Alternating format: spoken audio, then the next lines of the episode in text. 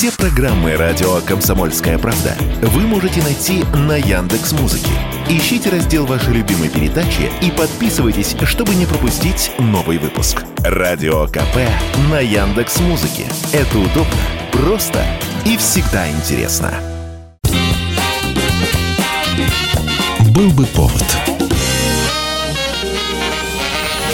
Здравствуйте, я Михаил Антонов, и эта программа «Был бы повод» 1 ноября на календаре. И рассказ о событиях, которые происходили в этот день, но в разные годы, ждет вас сегодняшняя передача. 1923 год, 1 ноября. Турция, которая до сей поры считалась Османской империей, делает резкий разворот к западу. Теперь это Турецкая республика. The Turkish army still retains a number of cavalry units. And as they ride by, we can't help wondering what is going on in the minds of those six men we saw arriving. К тому моменту, к 23 году, турки воюют с греками. А помогает туркам в том числе и молодая Советская Республика. Помогает кораблями в том числе. Уже к лету 22 года турецкие войска начинают освобождать от греков свою территорию. Другие страны, которые все это наблюдают, в том числе с кораблей, получают строгий приказ не вмешиваться. Большинство этих стран так и будут сохранять нейтралитет, и когда греки начнут спасаться от турецких войск вплавь, лишь пара кораблей примет их к себе на борт. После завоевания Смирны турецкое войско решает выдвинуться на Константинополь, где стоят британо-французские войска Антанты. Воевать им совсем не хочется, поэтому начинаются переговоры. В итоге Турция получает землю в современных границах, последний представитель династии османов бежит из страны, а возглавлявший турецкую армию Мустафа Кемаль объявляется правителем страны. Он же и получит титул Ататюрк, что можно перевести как «отец всех турок». Ататюрк заменил османский алфавит, основанный на арабской письменности, на латиницу. Азан с минаретов мечетей произносился на турецком языке на протяжении 18 лет.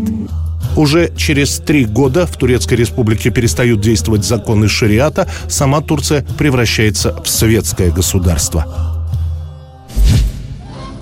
1924 год, 1 ноября. На седьмой год революции в Советском Союзе на национализированном заводе АМО собирают первый отечественный полуторатонный грузовик, состоящий целиком из отечественных же деталей.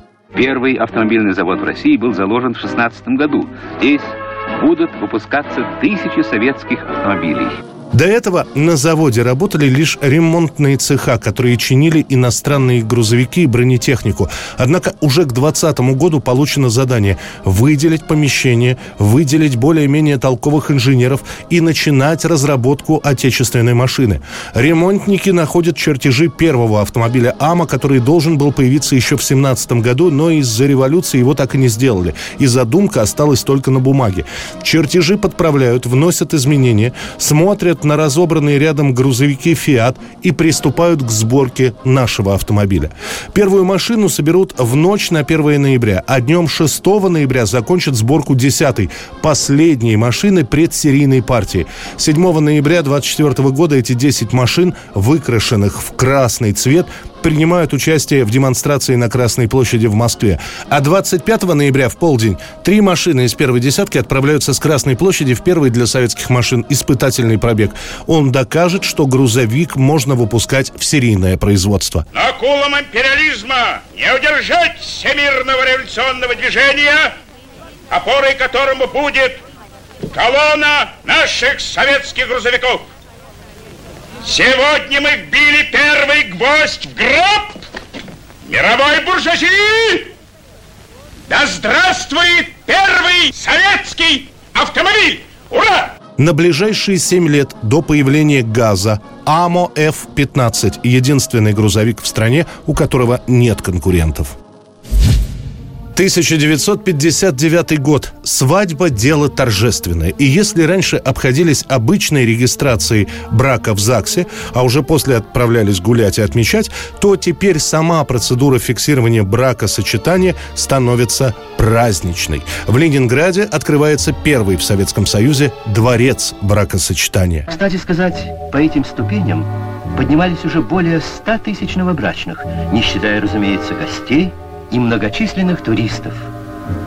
Популярность чудесного дворца настолько велика, что сюда специально приезжают даже из самых отдаленных городов и сел. Ведь ленинградцы первыми ввели новый ритуал – в новом открывшемся здании непривычно все. И само слово «дворец». До этого дворцы были либо у царей, либо в новосоветское время «дворец советов». И масштабы – это не отдельный кабинет, где раньше ставили штамп о браке в паспорт, а огромный зал с высоченными потолками. А до зала еще и дойти нужно по широкой мраморной лестнице. Действительно получается торжественно. И работник ЗАГСа – это не просто скучный бюрократ, а с лентой через плечо, как правило, эта женщина и с зычным голосом «регистратор». Именно в Ленинграде впервые прозвучит «дорогие товарищи брачующиеся». Там же делают фотографии, там же во дворце бракосочетания можно заказать машину. Не нужно теперь самому бегать по знакомым, а после закупать ленты и непременно на капот либо пупса с намеком на то, что после свадьбы все ждут детей, либо огромные сувенирные обручальные кольца. Одним словом, во дворце бракосочетания буквально все все для того, чтобы свадьба была праздничной с первой минуты. Самые торжественные минуты в жизни молодых. Разве их забудет медицинская сестра Нинель Добрынина? На всю жизнь сохранит в памяти этот день шофер Анатолий Данилов. «Будь счастлива», — говорит молодой муж. После успешного опыта в Ленинграде такие же дворцы бракосочетаний появляются в Москве, Тбилиси, Киеве и Алмате.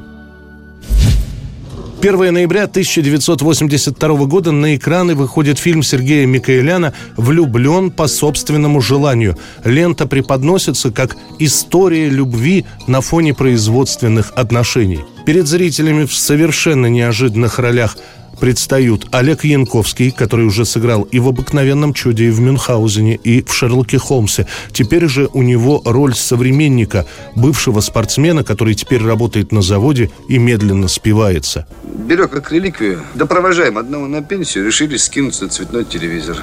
8 рублей купи. Вещи из Амстердама тебе за 6 отдам. Нет. Пять. Нет, мне не нужна ваша вещь.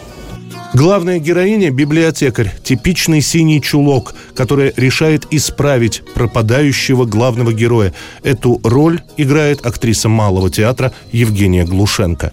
Увлечения, связанные с природой. Рыболовство, собирание лекарственных растений. Все, мне нравятся открытки. Все, все, все. Хорошо. В-третьих, необходимо воспитывать в себе альтруизм. Список добрых дел. Сдавать лишние книги, сажать деревья, помогать престарелым и беспомощным. Горшочки за ними таскать.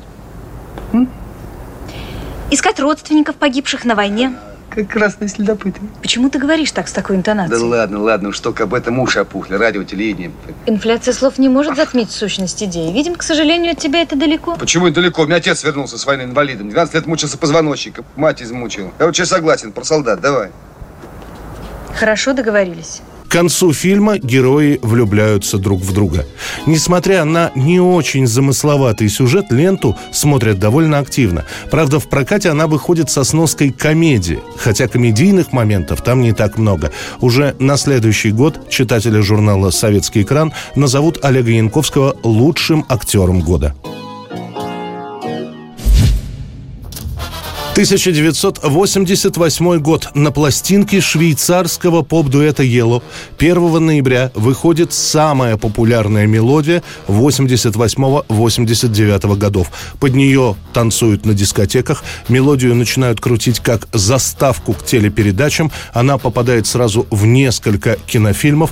Композиция называется «Гонки». И эта вещь станет самой популярной и узнаваемой инструментальной мелодией коллектива коллектива Yellow. Это был рассказ о событиях, которые происходили в этот день, 1 ноября, но в разные годы. В студии был Михаил Антонов. Встретимся завтра. Был бы повод.